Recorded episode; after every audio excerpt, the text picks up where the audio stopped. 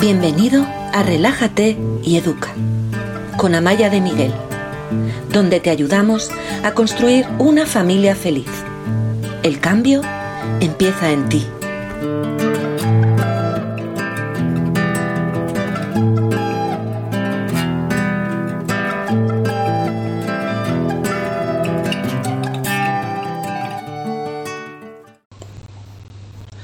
Hola, ¿cómo estáis? Buenas noches, hoy también. Hoy es miércoles 30 de marzo y estamos aquí para hablar de un tema que... Esperad, que estoy mandando un mensaje diciendo que ya estoy en directo, ya está. Para hablar de un tema que, sé que os interesa mucho, me lo habéis pedido un montón. Hablamos de él a veces eh, en las clases que ofrezco, en los programas, en los martes con Amaya, pero hoy lo vamos a hacer de una manera más dedicada, más especial y además en la mejor de las compañías, porque hoy tengo la suerte de, tenemos la suerte de poder aprender de Diana Alacem, que es una experta en adolescencia y su página, su cuenta de Instagram se llama Adolescencia Positiva. Eh, espero estar diciéndoslo bien. Mm, de hecho, me da un poco de miedo equivocarme porque, no, porque quiero, que la, quiero que podáis recurrir a ella, que la encontréis, que, que, si tenéis dudas podéis, podáis preguntarle y que además conozcáis todo lo que os puede ofrecer. Adolescencia barra baja, ya me parecía a mí que había algo que a lo mejor estaba, no estaba detallando. Adolescencia barra baja positiva y no solo sabe mucho y es una gran profesional, sino que además el tipo de contenidos que ella comparte, y además es muy activa en su cuenta de Instagram, el tipo de contenidos que comparte muchas veces están llenos de sentido del humor. Y si tú tienes hijos adolescentes o preadolescentes o, estás viendo al, en el horizonte ese momento, seguro que sabes que es una etapa en la que el sentido del humor aligera y hace que, que sea más, más llevadera la situación. Voy a ver si está por aquí, que por ahora no la veo. A ver, voy a ver si la puedo invitar.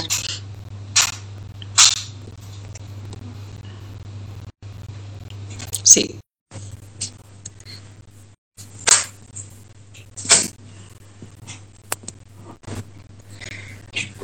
Ahí está. Todavía no la vemos, espero que, la veamos enseguida. Hola Diana. Hola, hola. Ahora, ahora sí, ¿no? Sí, ahora sí. Hola, ¿qué tal Maya? ¿Cómo estás? Buenas tardes, quiero agradecerte buenas noches que estés aquí eh, a estas horas. Vamos a intentar estar 45 minutos. Estaba diciendo que tu nombre en Instagram es adolescencia-positiva, que ofreces formaciones, que eres superactiva en redes y que además, eh, no sé si me has oído, que usas mucho el sentido del humor y yo creo que esto se agradece porque la vida hay que tomársela con un poco de ligereza, ¿no? Que los palos vienen, las dificultades vienen y, hay que tomárselo con, con bastante ligereza. Pues sí, porque ¿sabes qué pasa? Que mm, cuando estamos viviendo el momento con nuestros adolescentes, todo se nos hace muy grande, ¿no? Se nos hace bola a veces también. Eh, a veces nos pensamos que por un error que cometen ya mm, van a ser unos desgraciados el día de mañana. Entonces, eh, no nos damos cuenta de que estas, cositas, estas anécdotas que suceden con nuestros adolescentes, eh, vistas a largo plazo, nos parecen luego anécdotas incluso divertidas. Y, me ha pasado a mí con mis hijos, me pasan con mis alumnos, les pasa a las mamis con las que trabajo también que en un momento dado están muy agobiadas por algo que les pasa con sus hijos, pero luego cuando pasan varios días, varias semanas o varios meses, volvemos a hablar del tema y, ay, ¿te acuerdas cómo estabas aquella vez que te creías ya que aquello iba a ser definitivo y que tu hijo no iba a salir de, de ese embolado en el que se había metido? Y, ay, sí, es verdad, y se ríen. Y es que es lo, es lo, que tiene, es lo que tiene ser madre, eh, tener este, este tumulto de, de, emociones, esta conexión con nuestros hijos y, bueno.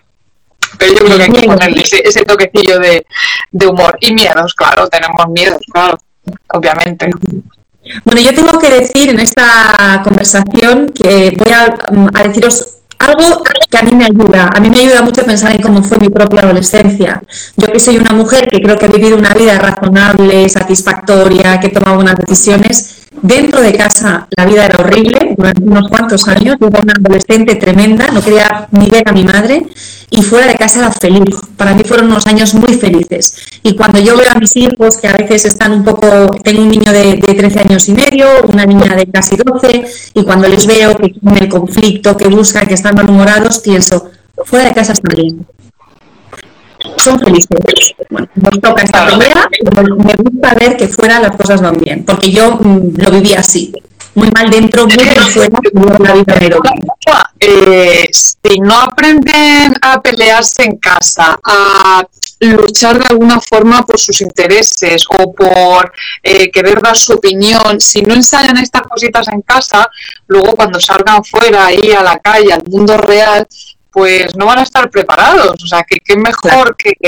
la seguridad que ofrece un hogar con la familia para ir ensayando estas cositas, ¿no? Mira, Diana, yo te iba a pasar una serie de preguntas, porque hemos tenido muchas preguntas en Instagram y gente que me ha escrito en privado, pero mm, lo que he hecho ha sido agruparlas porque los temas son los temas que tú vas a reconocer, todos los has trabajado muchísimo y son los temas que siempre se repiten. Y son cuatro temas, sobre todo, los que, los, por los que nos han preguntado. Uno tiene que ver con la apariencia física, que si se viste así, que si se viste así. Es que la foto del perfil de Instagram habíamos acordado que tenía que ser mm, apropiada y ahora puesto una que no es apropiada, etcétera. Que si sale con esta falda, que, o que lleva una, o un corte de pelo macarra, decía, sé que hace un corte de pelo macarra, que hago? ¿Se lo permito o no se lo permito? Dos, sexualidad. ¿Cómo hablar con ellos de sexualidad?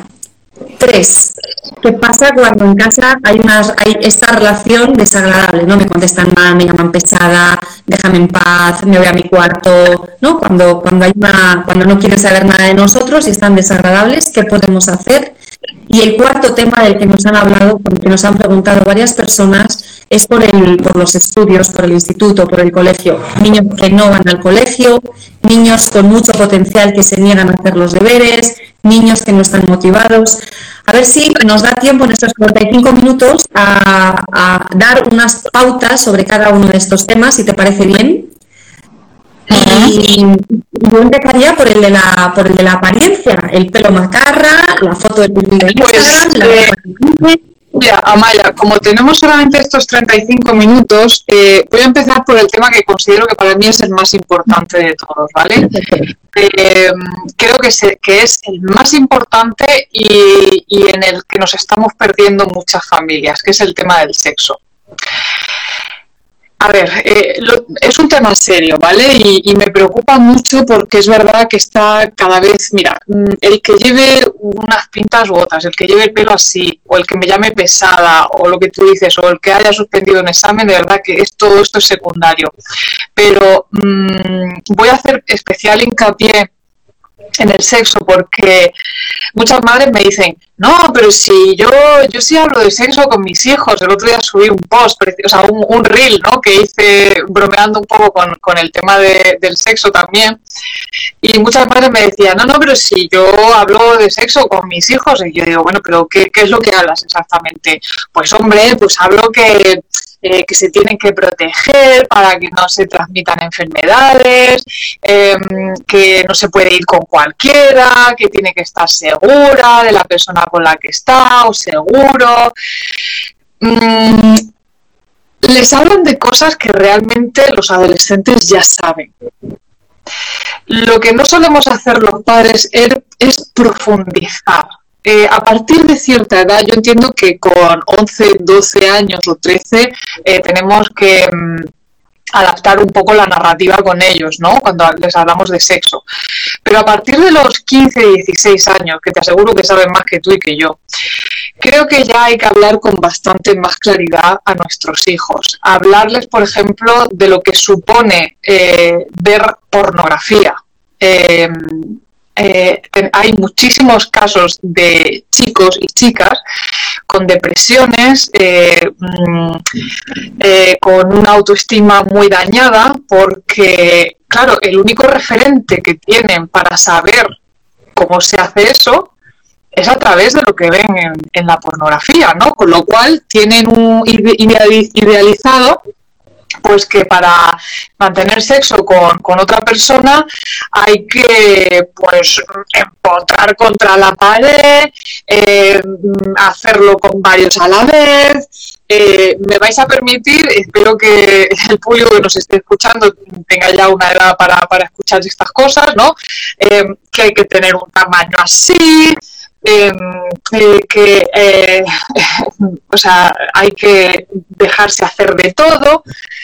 Y este es el concepto que ellos tienen y, te lo puedo asegurar porque es lo que escucho en las aulas de su propia boca, de la boca de los adolescentes, em, incluso chicas que me llegan a comentar que, bueno, que su novio es un poco bestia, pero que como eso es así, pues que a ellas les duele un poco y les molesta, pero que como eso se hace así, pues que se aguanta.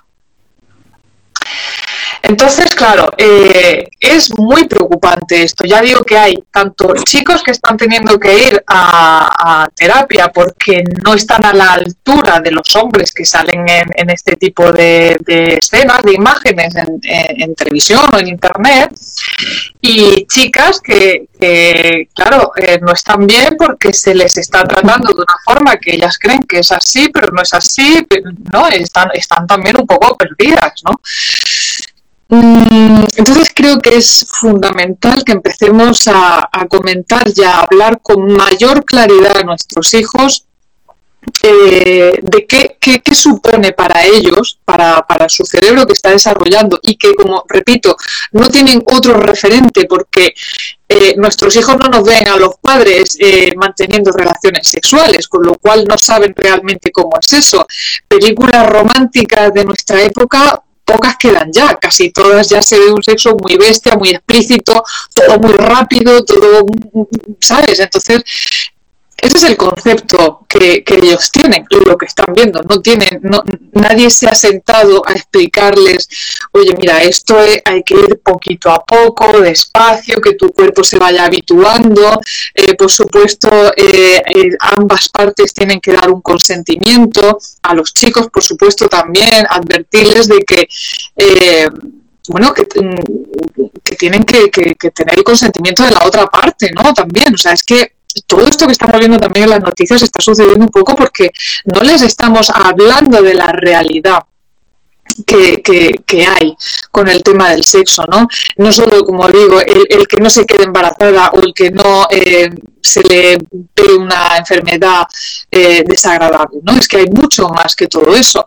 Incluso... Eh, eh, pues el tema de la masturbación. Hablamos con nuestros hijos de, la masturbación, hablamos con nuestros hijos de, eh, de, que también hay un placer femenino, que no solo hay un placer masculino. ¿no? Entonces son muchos temas que a partir de cierta edad ya tienen que ir sabiendo, ¿no? Eh, tienen que saber que, que tienen que escuchar su propio cuerpo también, eh, hablarse a sí mismos y, bueno, pues ir entendiendo poquito a poco qué es aquello que le agrada y que les agrada, ¿no? Porque a lo mejor hay alguien que le guste que le rasquen los pies y a otro pues no le gusta que le toquen los pies, le resulta desagradable. Entonces, mm, que no hay que tener ningún miedo a decir, oye, no, esto no me gusta. Eh, no hay que tener miedo a que esa persona eh, te deje porque no le has dado permiso para hacer eso que quería hacer, ¿no?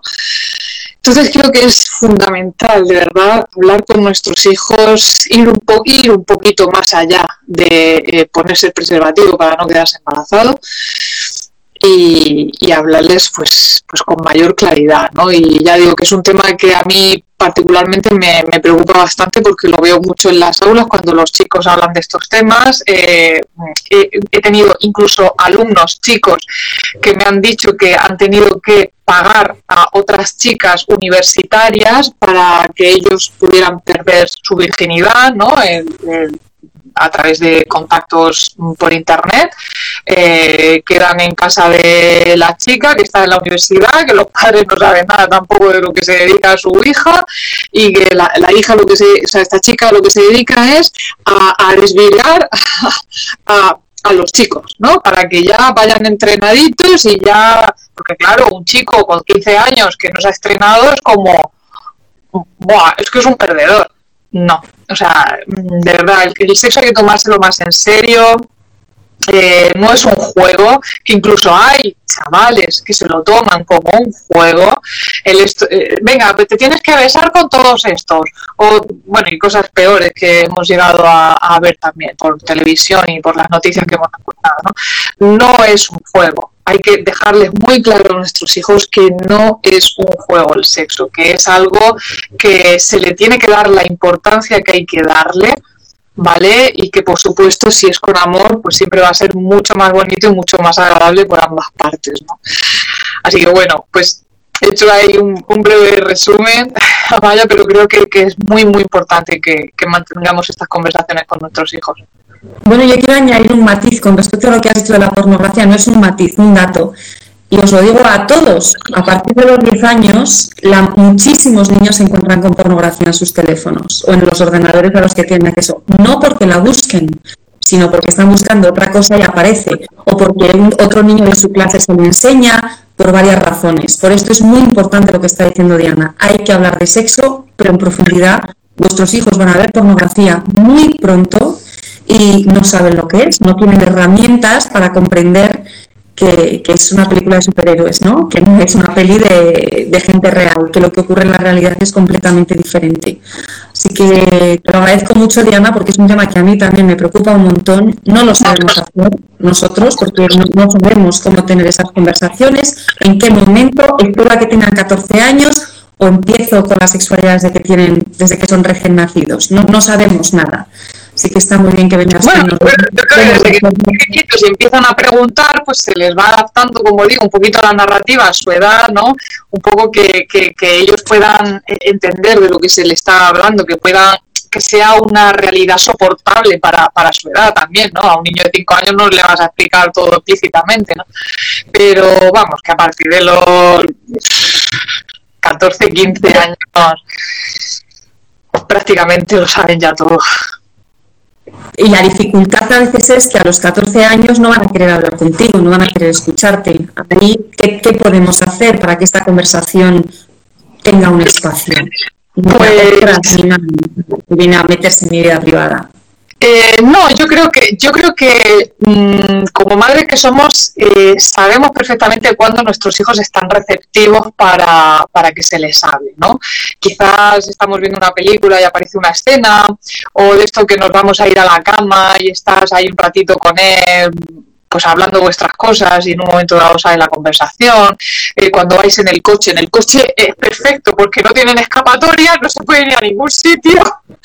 o sea que yo no sabes la de viajes que hago con mis hijos y la de conversaciones que mantenemos en el coche. El coche es un lugar perfecto para mí es perfecto para, para, hablar con nuestros hijos de cualquier tema, ¿eh?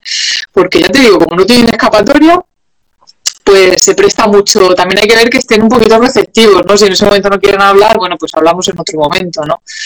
Eh, de todas formas, si se les ha acostumbrado ya de pequeñitos a, hablar de este tema y no es un tema tabú en casa, que se puede ir adaptando según van cumpliendo años, pues no debería tampoco de, impresionarles. Y luego llegará un momento en el que serán ellos los que a lo mejor preguntarán, ¿no? Porque en el fondo ellos oyen muchas cosas alrededor y tal, pero de quien realmente se fían es de lo que tú le vayas a contar, porque mm, recuerda que somos sus adultos de referencia.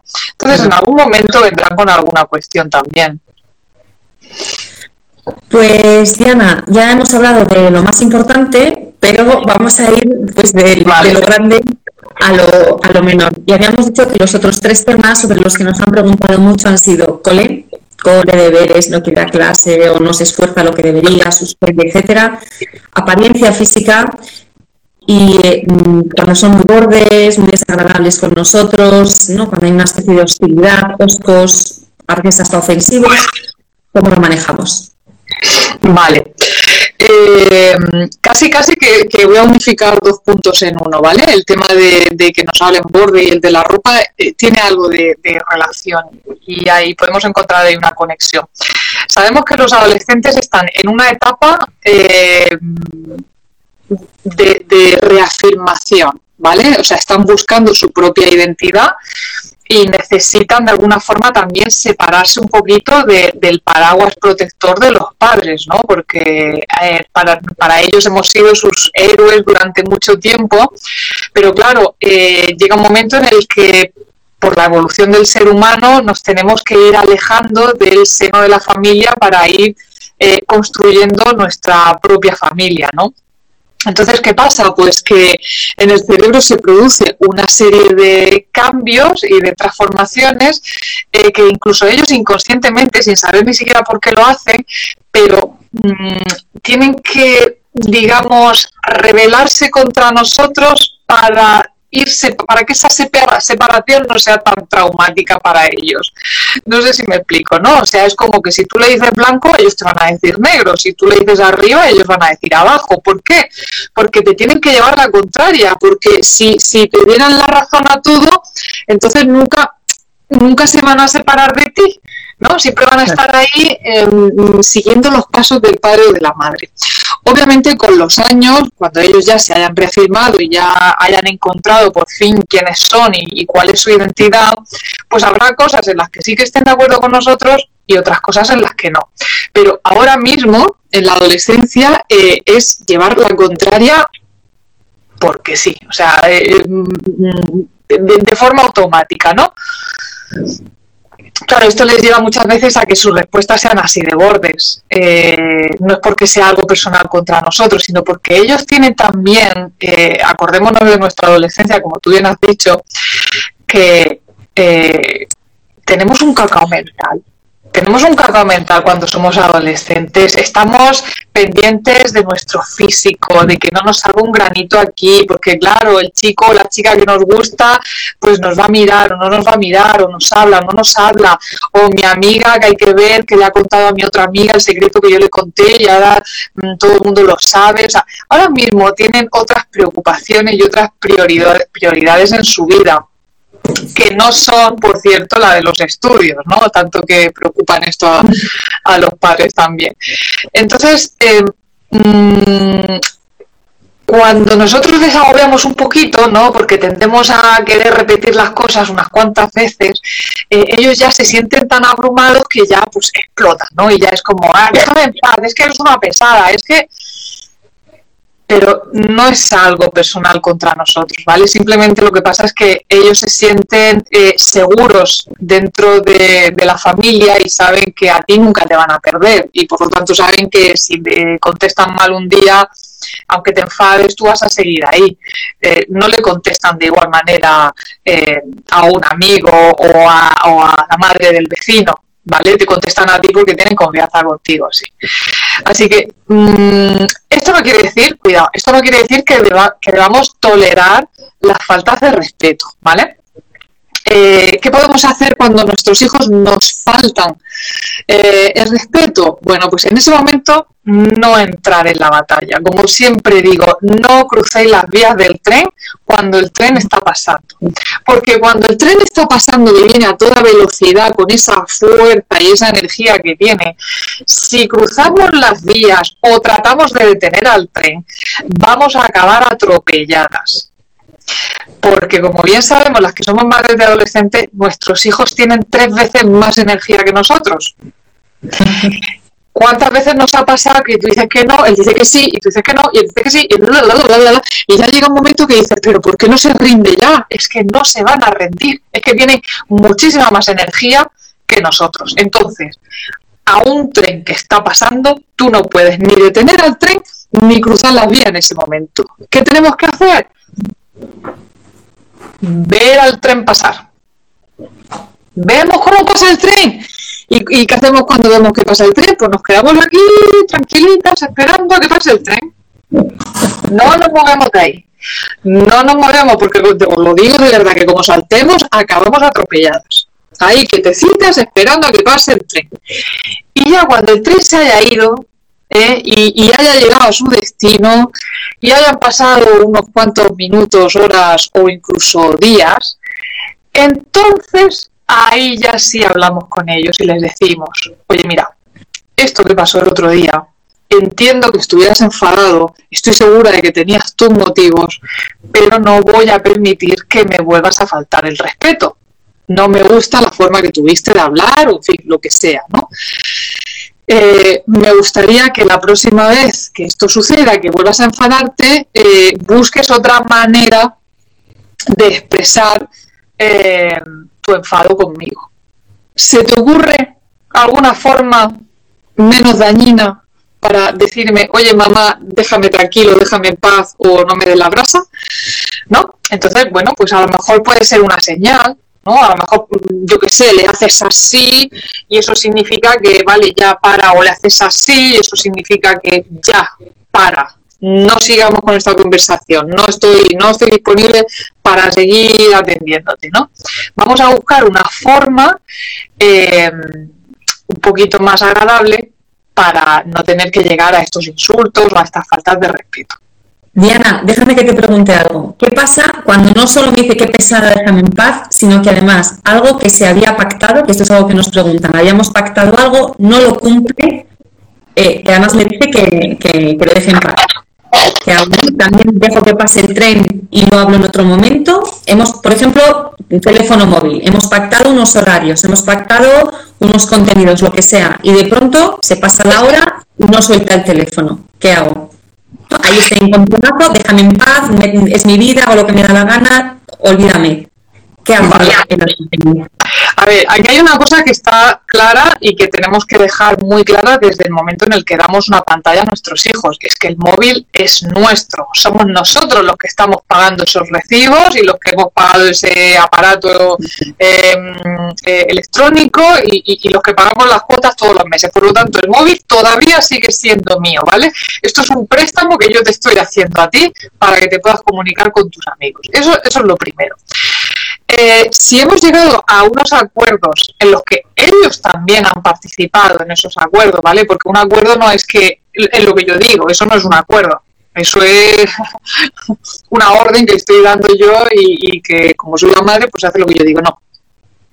Si hemos llegado a un acuerdo mutuo eh, y tú no lo cumples, imagino que en ese acuerdo hay unas consecuencias, se han pactado también unas consecuencias, ¿no? Porque si no, no tiene ningún sentido. Vale, ponemos estos acuerdos. Eh, el móvil lo puedes usar, yo qué sé, tres horas al día. Si te pasas de las tres horas, venga, ¿cuál va a ser la consecuencia si te pasas de las tres horas? Pues que al día siguiente eh, me quedo sin el móvil. Vale, pues ya está. Mm, no hace falta discutir con ellos porque, oye, que te estás pasando de las tres horas, si ya lo saben. ¿Te estás pasando de las tres horas? Pues ya sabes que mañana no hay móvil, pero claro, también nosotros tenemos que cumplir con lo que hemos pactado. Si hemos dicho que no hay móvil, no hay móvil. No me vale ahora, ay, bueno, es que está muy pesado, anda, toma el móvil. No. Luego también, vamos a ver, si hemos pactado tres horas y se pasan diez minutos, tampoco hay que ser tan exigente, ¿vale? Podemos darle ahí un, un espacio un poquito más flexible. Ahora, si hemos pactado tres horas y llevas cinco con el móvil, pues ya sabes que mañana no tienes móvil.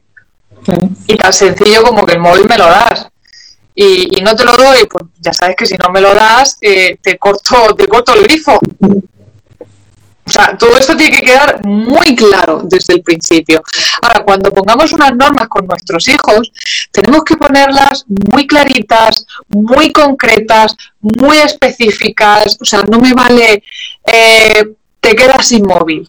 Vale, pero te quedas inmóvil, ¿cuánto tiempo? ¿Desde qué hora hasta qué hora? ¿O desde qué día hasta qué día? Hay que concretar, ¿vale? Las, las normas con ellos, ¿vale? Porque si no, no...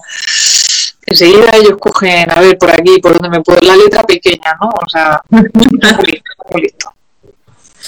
Eh, nos queda un cuarto de hora y para la gente que se ha incorporado ahora, Quiero hacer un pequeño resumen de lo que nos has contado, que está tomando notas. Voy a hacer muy rápida. Si se me olvida algo clave, por favor, Diana, lo, metes tú, ¿vale? Hemos estado hablando, o nos ha estado hablando Diana, de, os recuerdo, para los que habéis llegado tarde, que ella es en Instagram adolescencia-positiva.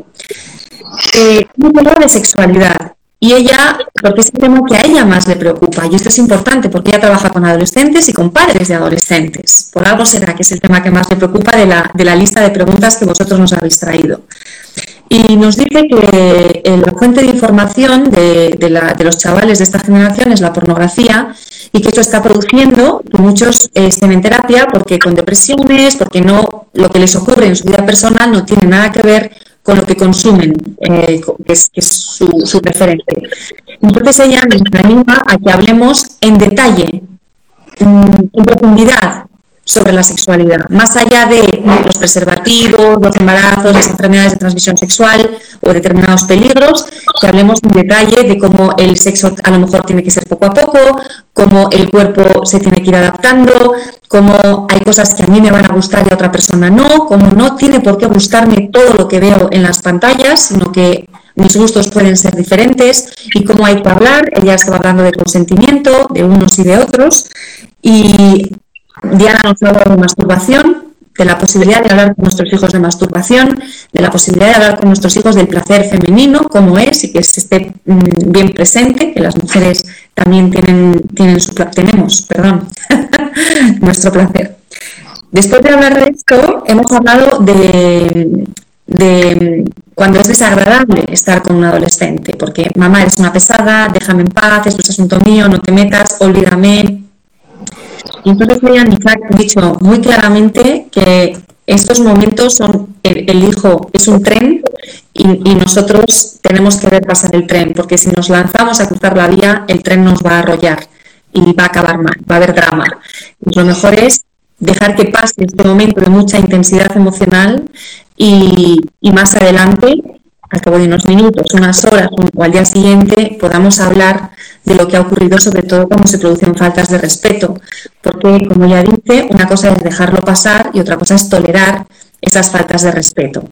Y para las, las, las, normas, los límites, a mí no me gusta nada la palabra límites, pero sé que es la que más se utiliza y la que más probablemente entendemos todos, eh, ella a lo que nos está animando es a que hagamos unos acuerdos donde intervengan las dos partes, o las tres partes, hay más adultos, ¿no? pero que los hijos, los adolescentes tengan algo que decir en esos acuerdos, que realmente sea un acuerdo entre varias partes y que esté muy claro, muy detallado, con unos parámetros mm, muy específicos que todo el mundo pueda comprender y muy bien delimitados bien, ¿no? Más o menos este es el panorama de, lo que nos has estado contando.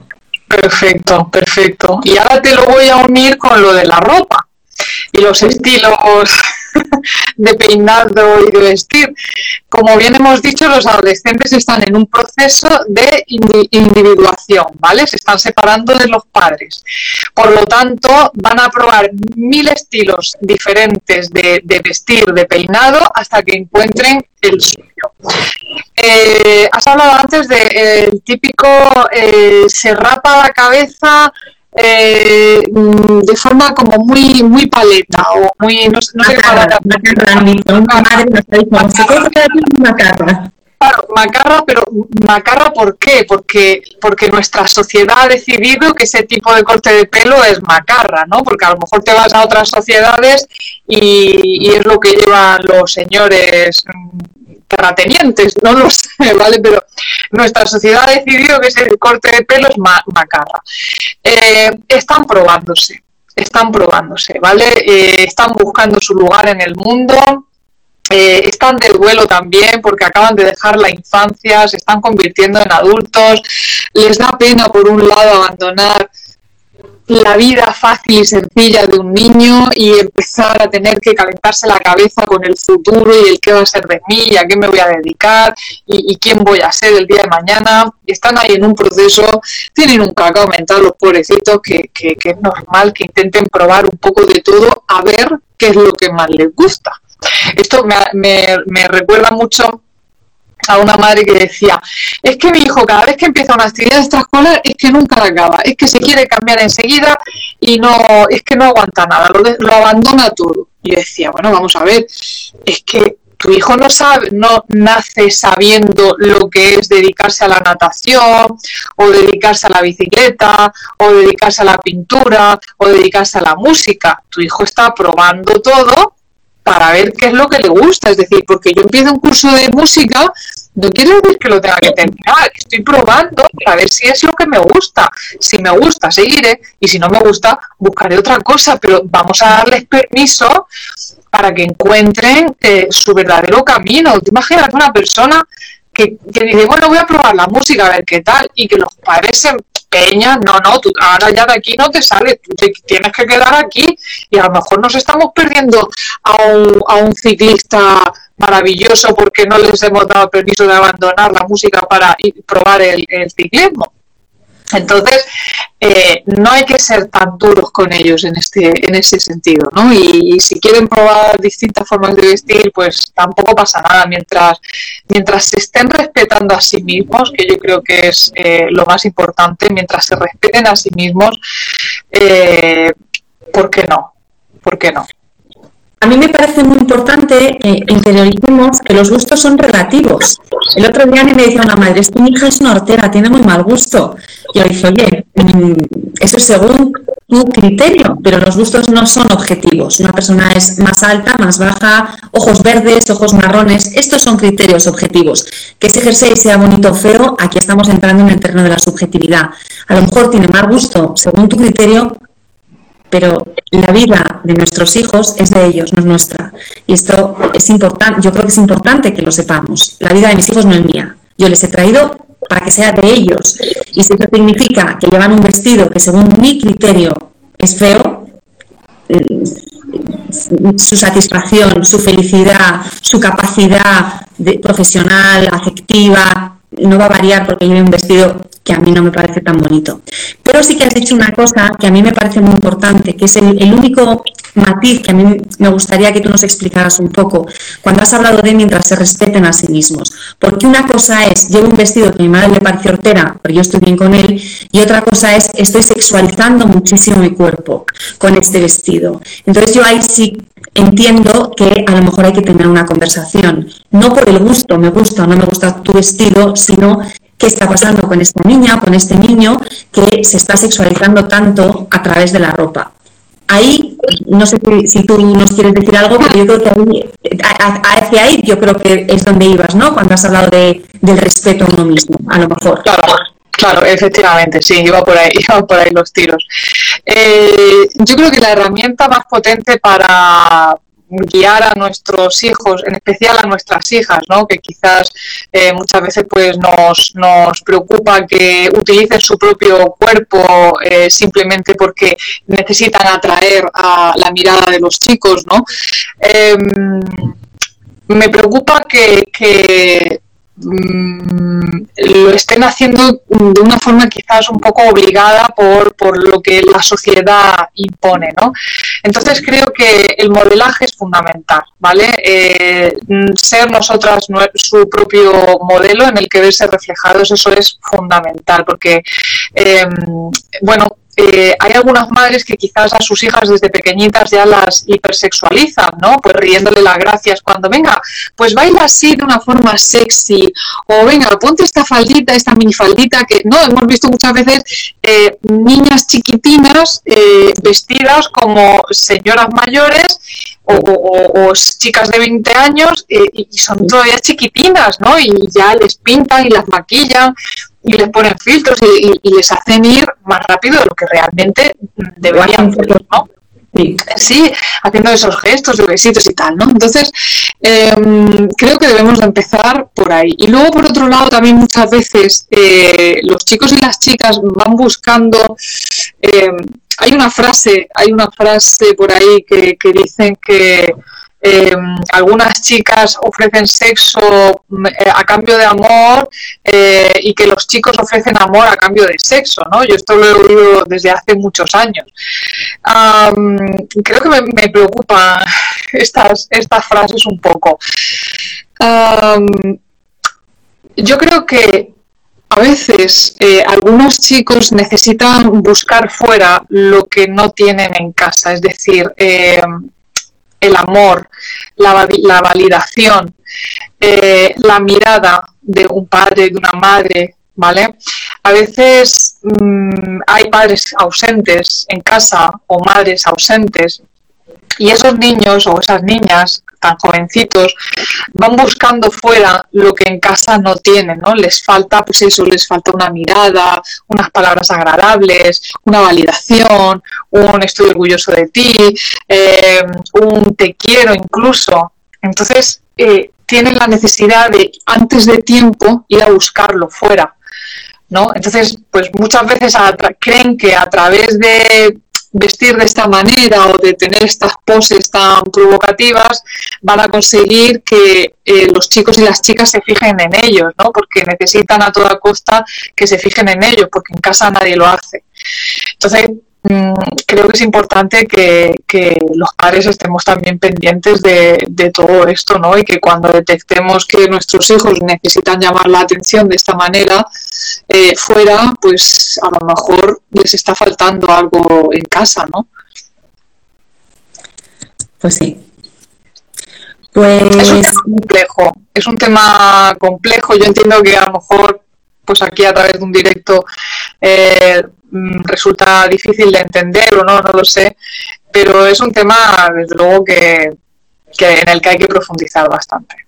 Es complejo también porque la cultura es muy fuerte, la cultura es brutal y eh, a veces mm, hay que apoyar mucho a los niños para que sean capaces de encontrar su sitio dentro de esa cultura pero sin dejarse arrastrar por ella, ¿no? Ese mm. equilibrio incómodo de, vale, no eres un outsider, no te quedas fuera, no eres un raro, pero tampoco tienes por qué irte al estándar que a veces a lo mejor no es muy sano, no es muy higiénico. Yo, vamos, de hecho, por la experiencia que tengo, vuelvo a repetir que por la experiencia que tengo de alumnos y alumnas, eh, normalmente las que Mm, se hipersexualizan desde tan pequeñitas, ya desde primero, segundo de la ESO. Cuando rascas un poquito, mm, ahí hay tomate, ¿eh? ahí detrás. Ahí hay una falta de autoestima y de, mm, atención en casa importante. Claro, tiene, tiene, tiene sentido. Nos quedan cinco minutos, bueno, en realidad nos quedan tres, pero a lo mejor, si no te importa, te retenemos un poco, porque así a mí sí me gustaría que, nos dedicaras un poquitito a hablar del cole, del cole, del instituto, de los estudios, para esos niños que o se niegan a ir al cole o creéis que no están dando lo suficiente, que podrían esforzarse más y os da miedo pues su futuro. A ver, eh, te voy a resumir en cinco minutos eh, eh, un taller de tres horas que tengo nada más que para este tema, o sea que imagínate. Pero bueno, em, a ver, eh, hay una desmotivación bastante generalizada entre los estudiantes y es verdad que ahora pues acaba el segundo trimestre y empiezan a llegar los resultados y los padres estamos preocupados también por, por qué va a pasar, ¿no? Ya en el último trimestre que les queda ya el último empujón.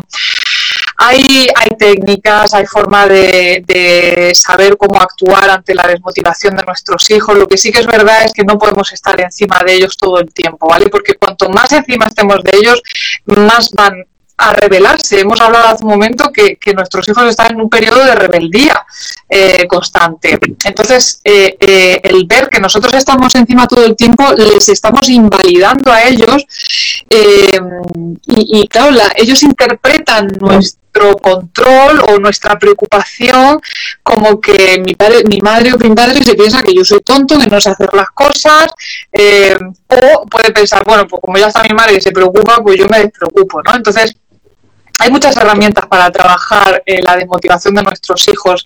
Tenemos que empezar por nosotros. Tenemos que empezar por nosotros, ¿vale?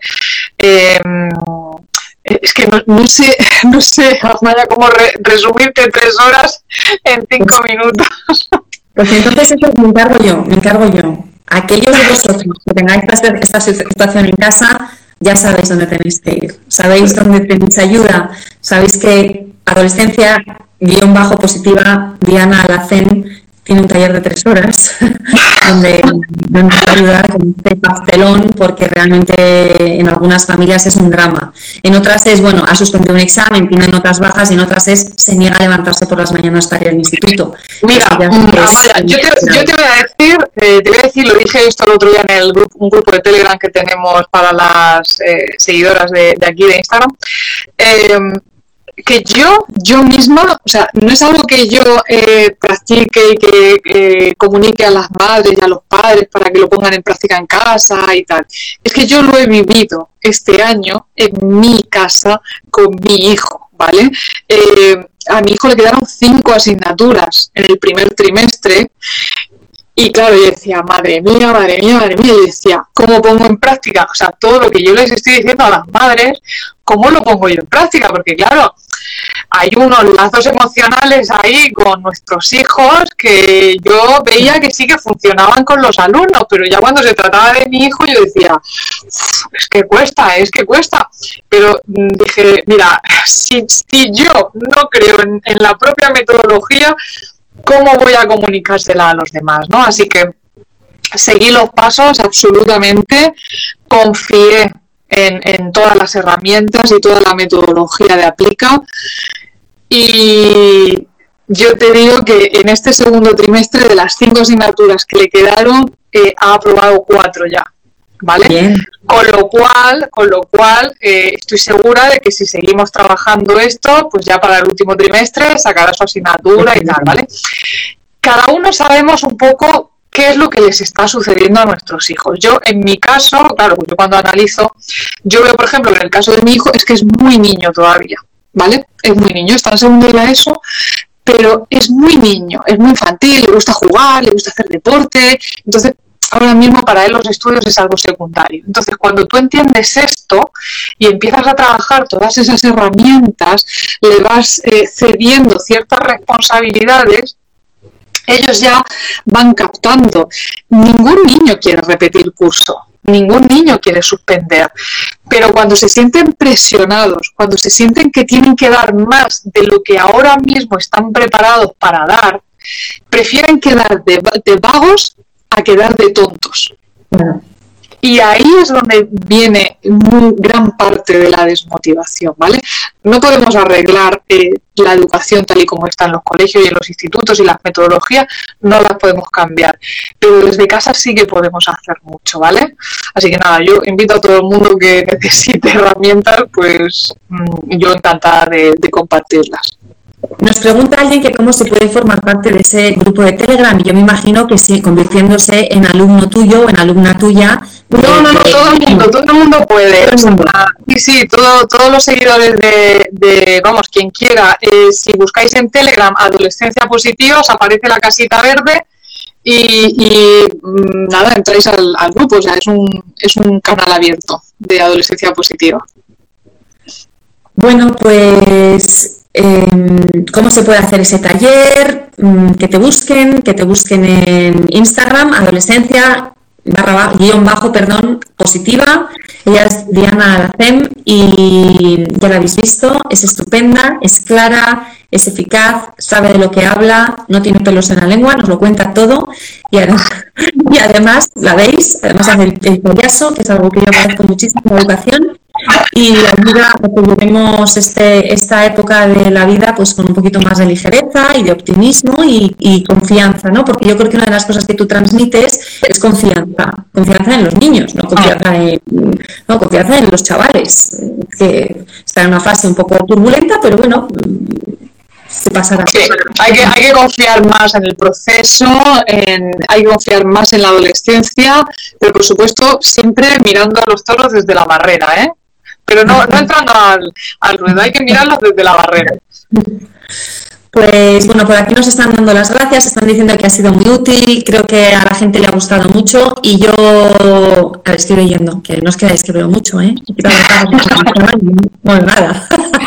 Bueno, Amaya, yo quiero darte mil y una gracias por haberme invitado a tu casa Estoy encantadísima, de verdad que muchísimas gracias, que tú también eres una grandísima profesional y, bueno, pues que cuando quieras, que ya sabes que aquí también tienes tu casa. Muchísimas gracias, Diana. Estamos encantados. Este, este, este vídeo, para los que habéis estado preguntando, se va a quedar en Instagram. Nosotros lo vamos a convertir en podcast y lo vamos a subir a los podcasts de Relájate y Educa en las plataformas más habituales de podcast y también lo subiremos a YouTube, de manera que os mandaremos eh, a los que aquellos de los que tengo vuestro correo electrónico, os mandaré un correo electrónico para avisaros, pero lo podéis encontrar aquí en Instagram eh, en, cuanto, en cuanto nos despidamos, que va a ser ya, porque es tarde y, seguro que nos quedamos. Yo me voy a ir a leer un ratito, los demás no sé qué vais a hacer, pero este es un rato de descanso para mí. Diana, otra vez te doy las gracias. Muchísimas gracias también a todos los que habéis pasado estos tres cuartos de hora con nosotras. Ha sido un auténtico placer y espero que, disfrutéis de, vuestros adolescentes, de vuestros hijos, de vosotras mismas y lo que se pueda de la vida. Un beso a todos. Buenas noches. Adiós.